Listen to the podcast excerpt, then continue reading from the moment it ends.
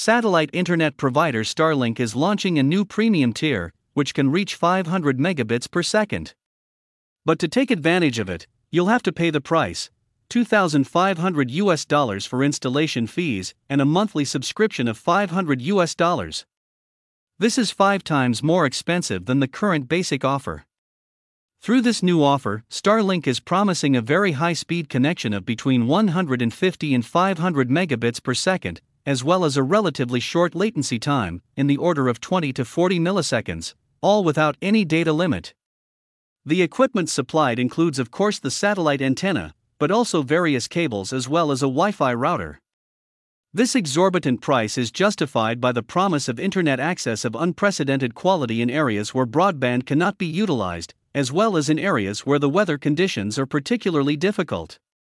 However, this premium offer is mainly aimed at professionals. Under the leadership of its whimsical founder Elon Musk, Starlink has deployed more than 1,800 satellites in low orbit at an altitude of about 550 kilometers. Starlink's ultimate goal is to be able to cover the entire US territory first, and then the rest of the world. ETX Studio. ETX Studio. ETX Studio.